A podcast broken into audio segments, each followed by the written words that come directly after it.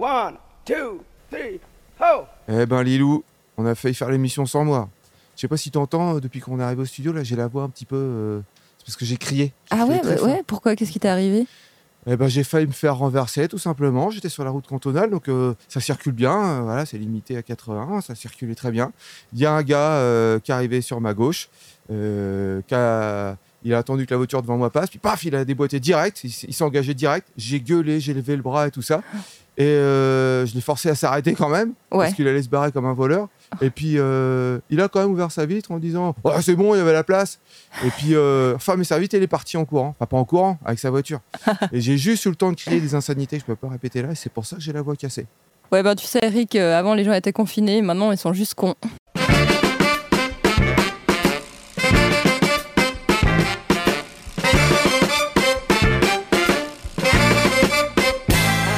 Tout le monde, c'est Pause Vélo, et on est content d'être à nouveau en studio, en train d'enregistrer tous ensemble, toute la petite famille. Bilou, ça va Oui Ouais, Je suis heureuse. super contente. Kika, ça roule Ouais, super contente de vous voir.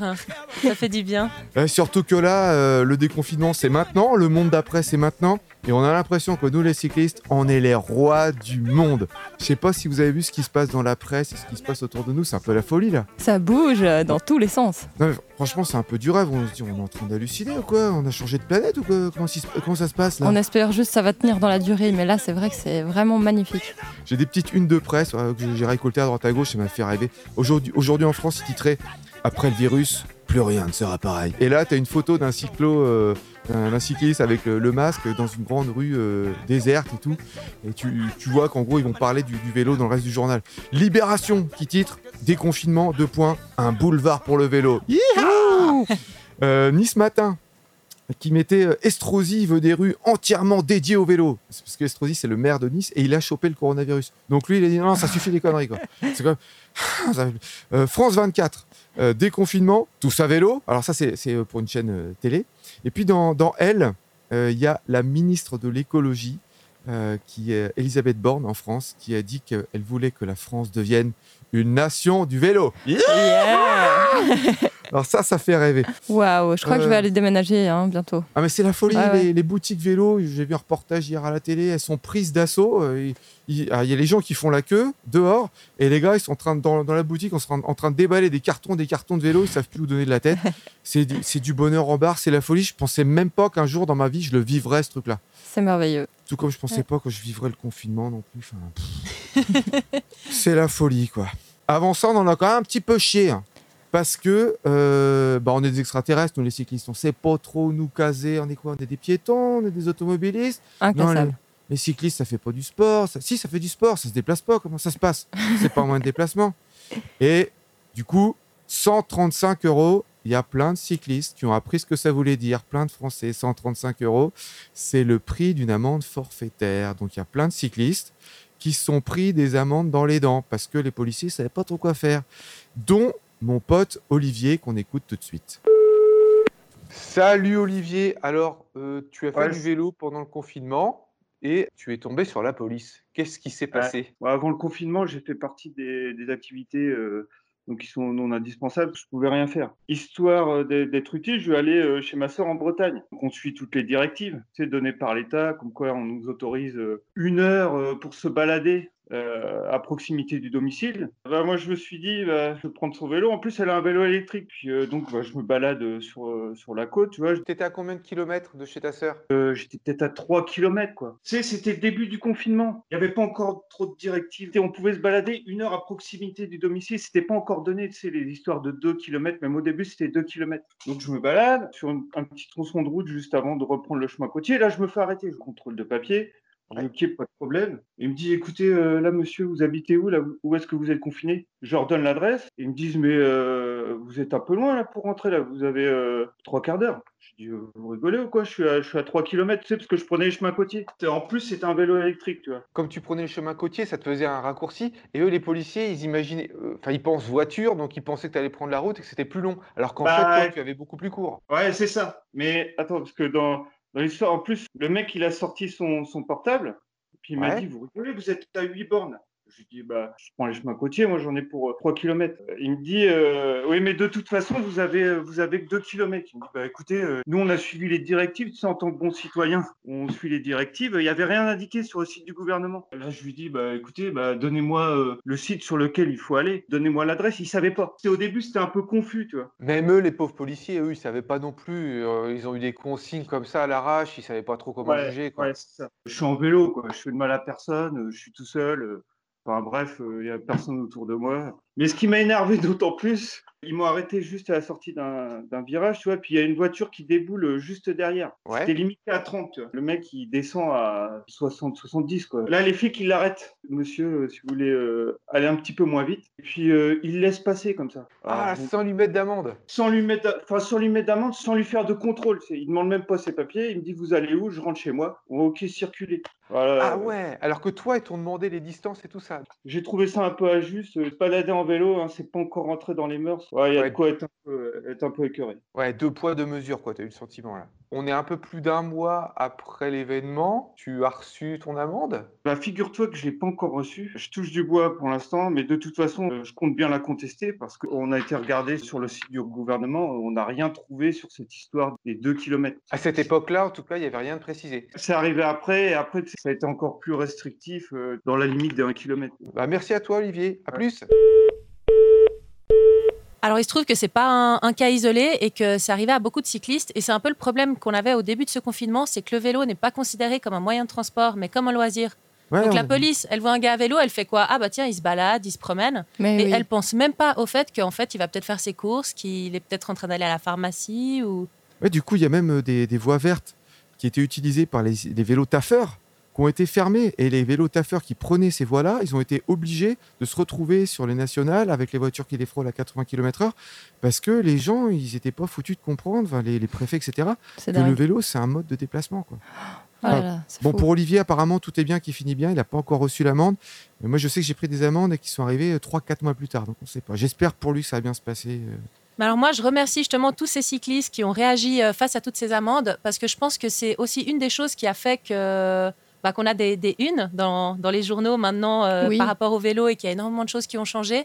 Parce que je pense que dans, dans les consciences, les gens ont- se sont rendus compte qu'en fait, le vélo, c'est aussi un moyen de déplacement. Lilou, tu nous as ramené une chronique alors. Oui, j'ai envie de vous parler d'Alternativa. Je ne sais pas si vous connaissez ce mouvement citoyen pour euh, le climat et la justice sociale qui a été fondé à Bayonne en France en 2013. Suite au corona, ils ont lancé le projet ESSI qui rassemble 60 intellectuels et artistes qui ont imaginé le monde de demain. Alors, euh, il y a des jolies illustrations et des textes euh, à méditer à chaque fois euh, sur un thème. Vous pouvez les retrouver sur euh, e-si.alternativa.eu. Et j'ai trouvé trois illustrations avec des vélos, donc notamment dans le thème voyager. Il y avait une belle illustration de deux cyclistes qui montent une jolie colline de Samuel Smith. Dans le thème relié, il y avait un quartier de banlieue avec un cycliste qui renvoie amicalement une balle à un enfant, une illustration de Merwan Chaban.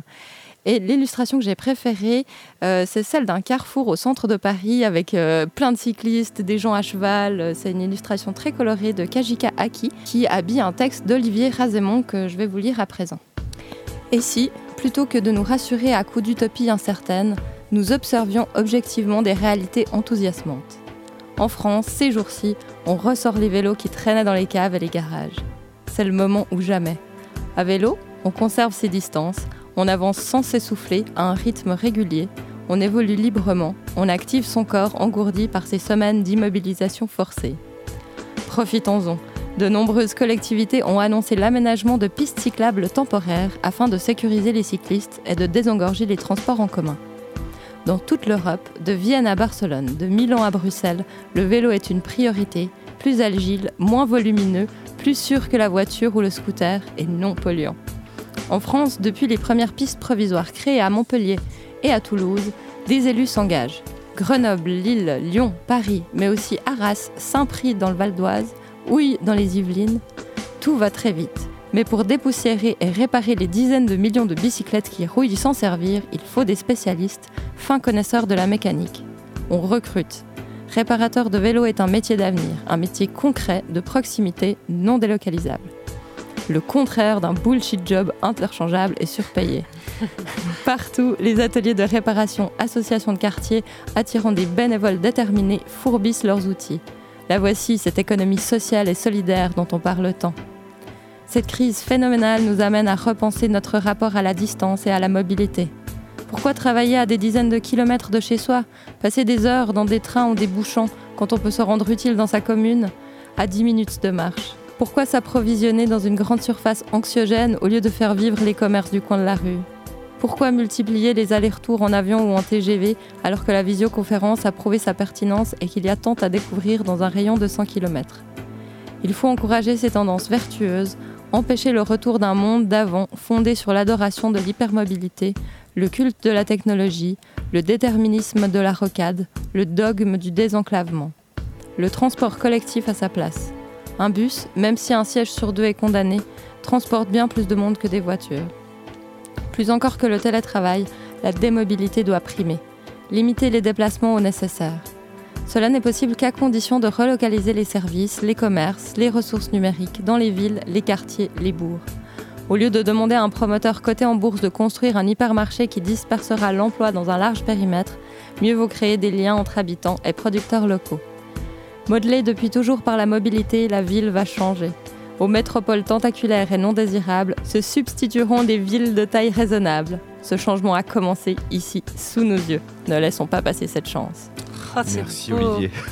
Waouh. Olivier Rasmont, en fait, c'est l'auteur du Pouvoir de la pédale, un super livre sur le vélo.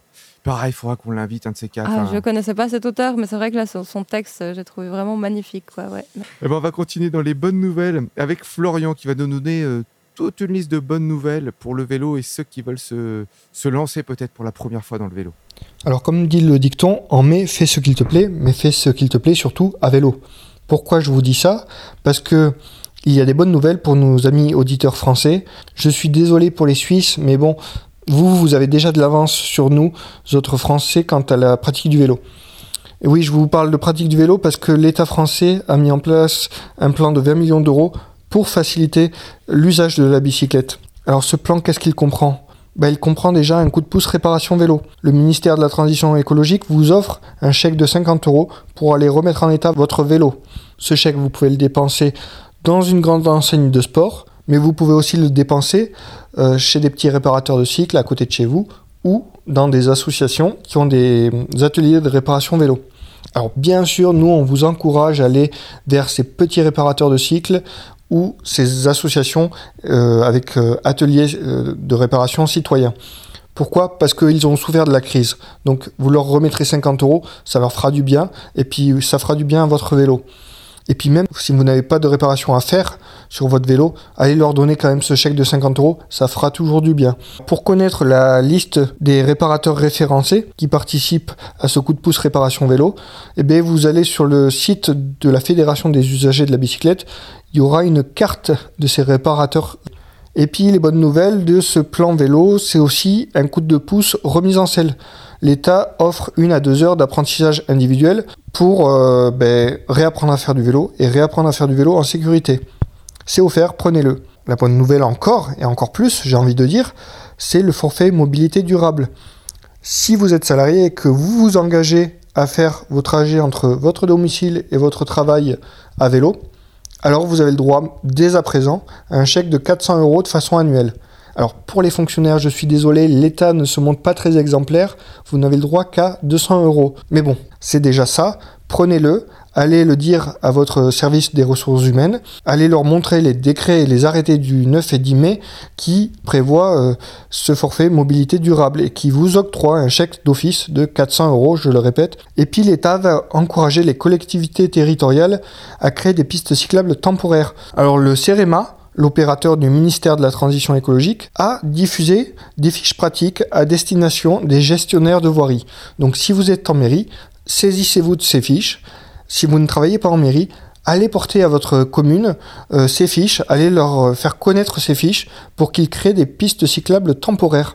Et puis si jamais vous êtes dans une collectivité territoriale qui a peu de moyens, hein, une petite commune qui a, qui a peu de fonds et qui n'a pas les moyens de développer des pistes cyclables, eh bien, allez leur dire que l'État euh, va les doter du fonds de dotation de soutien à l'investissement local pour leur permettre de créer ces pistes cyclables temporaires.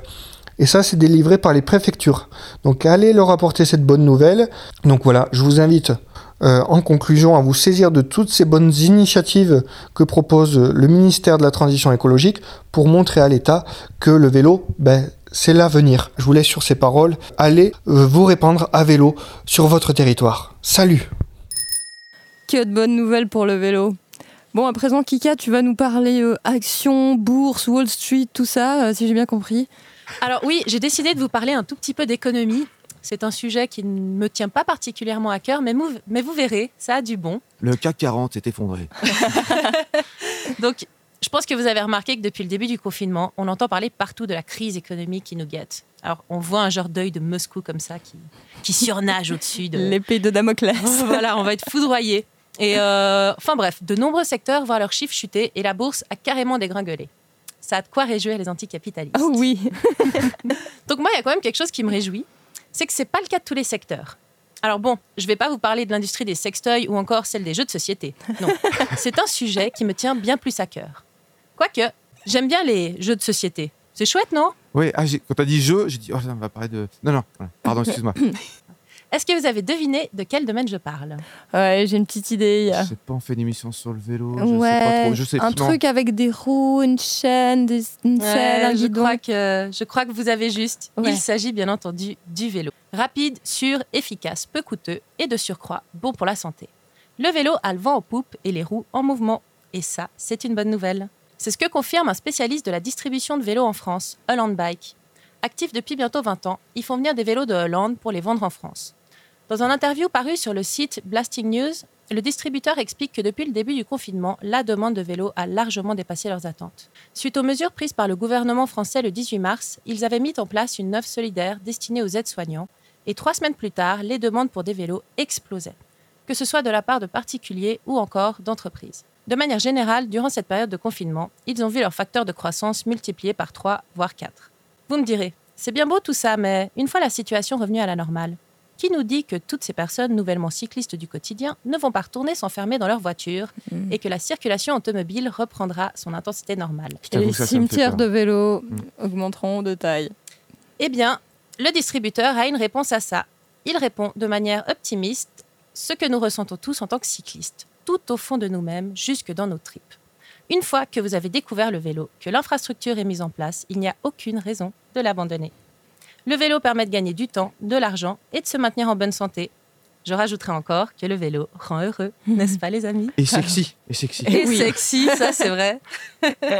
Pour toutes ces raisons, j'ai bon espoir que toutes les personnes qui se seront mises au vélo durant cette période ne puissent plus s'en passer et continuent indubitablement à l'utiliser comme moyen de transport. Plus particulièrement, et compte tenu du fait que depuis le début de la crise du coronavirus, de nombreuses villes se sont adaptées et ont augmenté leurs infrastructures cyclables.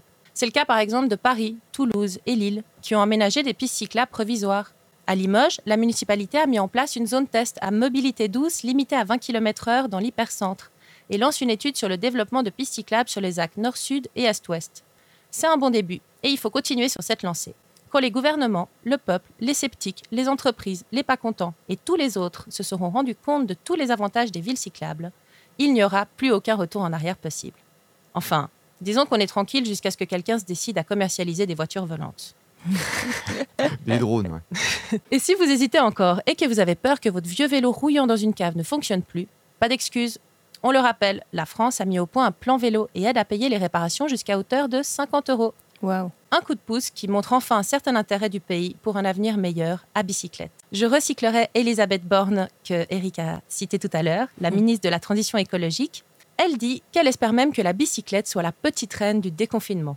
C'est pas beau ça Ah oui, oh, Elisabeth, euh, franchement. Déjà, c'est un nom de reine. on, est en train de gagner, on est en train de gagner là. Donc moi, demain, je fabrique une couronne et j'en coiffe ma monture. Mmh. Ça suffit les conneries, trop de bonnes nouvelles. J'ai une mauvaise nouvelle à vous annoncer. Non. Oh non, Eric. Au Cannes. Au Cannes, bah, avec tout ce bazar. Où il en est, le pauvre. Mais oui, j'ai beaucoup pensé à lui. Eh bah, il, est, il est de retour en Suisse. Hello, pause vélo, et bienvenue pour cette dernière chronique concernant le projet que je mène. Dernière car malheureusement j'ai dû rentrer en Suisse malgré tous les efforts que j'ai faits pour poursuivre le voyage. Les premiers signes du virus ont démarré fin janvier lorsque j'étais à Phuket en Thaïlande pour le Nouvel An chinois. C'est à cette période que le Vietnam avait décidé de fermer ses frontières avec la Chine. Et je me suis dit, Okan, tu ne sais pas quand les frontières vont rouvrir. Du coup, j'ai attendu la décision de la FIA. La FIA, c'est la Fédération internationale de l'automobile, qui ont annulé en fait le circuit de Chine qui devait se dérouler en avril. Moi, je devais aussi y être en fait à cette période en Chine. Alors j'ai pris la décision aussi d'annuler la Chine dans mon itinéraire comme la Formule 1. je voulais pas continuer bêtement ma route et me dire euh, bah, on verra une fois à la frontière Chine-Vietnam quoi. Mais bon donc euh, si j'annule la Chine ça veut dire que j'annule euh, deux mois du voyage. Qu'est-ce que je fais pendant ce temps-là? Je devais atteindre Tokyo fin août 2020. Je me dis ben je fais quoi? Je vais jusqu'au Vietnam et je prends l'avion et j'attends en Corée ou au Japon les débuts de Jeux paralympiques ou je passe du temps en Asie de l'Est. Le budget m'a fait vite pencher sur l'Asie de l'Est parce que la Corée et le Japon peuvent être très chers. Je devais pas aller en Birmanie à la base, mais ça va être la première étape. Pays peu cher, visa facile d'accès, 50 dollars, une adresse et une photo, c'est réglé. J'ai passé quasi un mois en Birmanie. J'avais entendu par un bruit de couloir dans une auberge que les frontières allaient fermer sous peu avec la Thaïlande. Je suis allé chercher des infos sur le net et ça paraissait vrai. Faut juste savoir qu'avoir des informations officielles en Asie de l'Est, c'est la galère. Par exemple, pour savoir si je pouvais emprunter une route en Birmanie, j'ai dû appeler l'ambassade de Suisse qui n'a pas su me répondre d'ailleurs, tout comme la police, c'est le département de l'immigration de la Birmanie qui avait la réponse. Et uniquement eux. Bref, tout ça pour dire que c'est très compliqué à distinguer le vrai du faux. Alors j'ai vite fui la Birmanie pour aller en Thaïlande. Un couple, ils étaient dans la même ville que moi, voyageaient sac à dos, ils ont attendu un jour de plus que moi pour quitter la Birmanie. Et eux se sont fait refouler la frontière. Et ça a été la fin de leur aventure. Moi j'ai eu chaud, à un jour près, j'aurais probablement été aussi embêté. Je suis très content d'être en Thaïlande à nouveau. Déjà ben, parce que j'adore ce pays, mais principalement parce que c'est le pays qui est le plus développé médicalement parlant par rapport à ces pays limitrophes. Et c'est vraiment à partir de là que j'ai commencé à ressentir les effets du Covid dans la population. Il y a quasi plus personne dehors. Je suis au Temple Blanc de Shanghai, absolument tout seul. C'est complètement fou. Une des premières choses que j'ai fait en Thaïlande, c'est de faire une extension de visa. Je me dis que dans les prochains jours, ils pourraient refuser les extensions aux touristes. Alors autant prendre de l'avance, on ne sait jamais. J'étais entré le 15 mars avec ma prolongation, j'ai jusqu'au 11 mai l'autorisation de séjourner. Qu'est-ce que je fais maintenant? J'avais une conférence à donner dans une université à Bangkok concernant les AVC. Ben, c'est tombé à l'eau. Je devais aller voir des docteurs responsables du centre de recherche sur les AVC bah, c'est aussi tombé à l'eau. Les JO, c'est tombé à l'eau. Franchement, ça craint. Je décide de me confiner dans un sanctuaire d'éléphants et attendre l'évolution de la situation. Je vais passer environ un mois à Kanchanaburi, au centre Ban Mama. Franchement, c'était un petit paradis. J'ai juste dû faire le test du virus avant de pouvoir accéder aux éléphants. J'ai ramassé les crottes, nourri les poules, donné les compléments alimentaires aux pachydermes pendant ce mois. C'était un petit paradis. Bah malgré tout, quand tu es habitué à bouger chaque jour, et en solo, ben c'était hyper dur de rester ici, même si je pense que j'aurais pas pu trouver un meilleur lieu pour le confinement. Puis la décision est tombée. Les visas sont prolongés automatiquement jusqu'à fin juin. Bon, bon, bon. Euh, franchement, ça annonce rien de bon. Je décide d'appeler l'ambassade de Suisse, de Corée et du Japon pour voir la situation là-bas. En tant que Suisse, d'habitude, on n'avait pas besoin de visa avant le Covid pour les deux pays eh ben ça a changé. Deux semaines de confinement obligatoire dans chaque pays, dans un hôtel à environ 50 euros la nuit, c'est clairement trop pour mon budget. Et aussi, euh, les Asiatiques, en fait, ils commencent à avoir peur des étrangers. Plusieurs fois en Thaïlande, j'ai eu le droit à la phrase suivante euh, Étrangers, rentrez chez vous. Moi, je veux pas vivre mon voyage de cette manière. Je ne veux pas faire peur aux gens je peux plus transmettre mon message. Ce que je fais, pour moi, ça n'a plus de sens. Du coup, j'ai pris la décision de rentrer en Suisse. J'ai trouvé un vol pas trop cher pour moi, 360 francs. Et par contre, la compagnie Lufthansa m'a demandé encore 265 francs pour vélo. Plus d'un mois de budget qui s'envole. J'ai roulé de Kanchanaburi à Bangkok en deux jours et demi. J'ai empaqueté mes affaires, mis personne dans mon carton. Et me voilà à l'aéroport. J'ai jeté un coup d'œil sur le tableau d'affichage des vols et annulé, annulé, annulé, annulé. Mon vol n'est pas encore affiché vu que je suis arrivé trop en avance, mais ça présaille rien de bien. Par un quelconque miracle, par contre, il n'y a que deux vols qui sont maintenus, dont le mien. Dans l'avion, euh, question euh, sécurité, distance de sécurité, tout ça, euh, tu oublies. Hein. Franchement, l'avion, était full. On devait juste porter un masque durant le temps du vol. Ah ouais, et aussi quand tu arrives à l'aéroport en Suisse, c'était une blague. Personne pour faire un contrôle de quoi que ce soit presque si ce n'est le passeport. Aucune prise de température, pas de douanier, pas d'instructions sanitaires, absolument rien d'autre. J'ai fait 3 heures pour monter mon vélo et 3 jours pour rentrer à Sion, depuis Genève. Ah, J'ai passé aussi chez ma mère et mon père, évidemment. Je suis resté hyper loin, à 5 mètres à peu près d'eux, juste pour leur dire coucou. Et voilà, je suis à Sion. J'ai fait le dernier kilomètre, tout triste d'arriver à mon point de chute. La place principale de Sion, la place de la Planta. J'ai planté mon drapeau valaisan dans le trou de la fontaine. Et voilà, c'est la fin.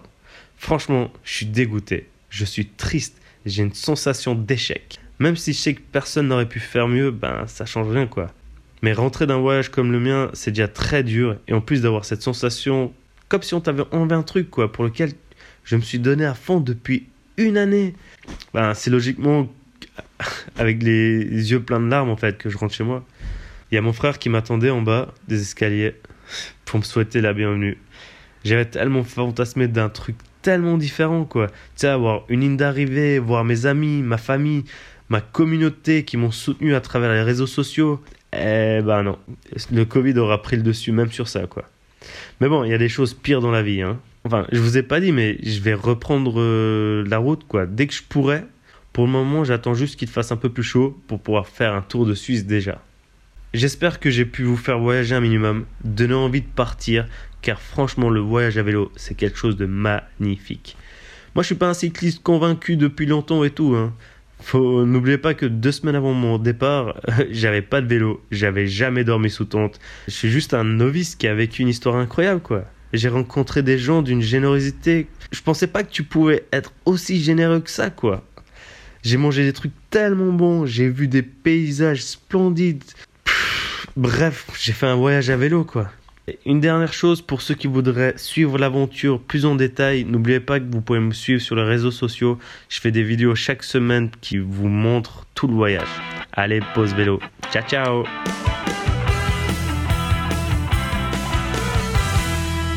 Ouais, bravo Okan, euh, lâche rien. Alors toi, le déconfinement, ça t'a donné des envies d'écriture. T'as écrit euh, des réflexions sur ce que t'as vécu, Lilou. Ouais, parce que j'ai observé certaines choses. Donc euh, bon, moi je dois dire, j'ai pas trop mal vécu ce confinement parce qu'en Suisse, on était quand même assez libre de nos mouvements, hein, tant qu'on gardait nos distances. Et puis comme je suis pas trop shopping ni restaurant, euh, mais plutôt méditation et balade dans la nature, ça m'a pas tellement changé mon quotidien finalement. J'ai toutefois fait une constatation assez effarante, c'est que la vie des gens manque terriblement d'aventure. Il a fait beau pendant ce confinement, certes. Du coup, les gens sont sortis de chez eux. Mais tout le monde se retrouve aux mêmes endroits. Il y a même des endroits, des cascades et tout qui ont dû fermer à cause de Corona pour éviter qu'il y ait trop de monde qui aille les visiter. Donc des sites naturels qui ont dû se fermer à cause de ça. Alors personnellement, j'ai visité la campagne vaudoise et il y avait pratiquement pas un chat. Alors la campagne vaudoise, pour ceux qui nous écoutent en Bretagne, en Normandie, c'est la campagne du canton de Vaud en Suisse. Voilà, exactement. On dit toujours qu'on est dans un petit pays, mais finalement, il est assez grand. Alors, j'ai envie vraiment d'inviter les gens à partir à l'aventure. Arrêtez de chercher où aller sur Internet. C'est partir à la découverte. Si vous vous perdez, vous avez Google Maps avec vous, donc c'est pas grave. Il y a plein de coins magiques et méconnus, mais tout le monde va aux mêmes endroits et par conséquent, ils deviennent blindés, ils perdent leur charme. Donc euh, pour moi, c'était vraiment la leçon à tirer de ce confinement, c'est se rendre compte qu'on ne peut pas tout prévoir et puis se laisser un peu porter par la vie sans toujours tout planifier. Et pour ça, quoi de mieux que le vélo À côté de chez moi, je sortais tous les jours avec ma fille à vélo, à pied, et puis on n'a croisé personne. Dans les vignes ou à la campagne? Euh, à la campagne, la forêt, on a, du coup, on a eu l'occasion de faire pas mal de distance. Tant qu'on n'était pas, ben, comme tu dis, sur les, les sites euh, connus, les Mhm. cascades connues, les randos connus, ben, il n'y avait, il y avait pas un chat. Ouais, j'ai remarqué ça aussi. ouais. Avant de conclure l'émission, euh, on vous relance euh, une petite annonce pour le concours qu'on organise avec Velook. Velook, euh, le si- euh, spécialisé dans les vélos d'occasion.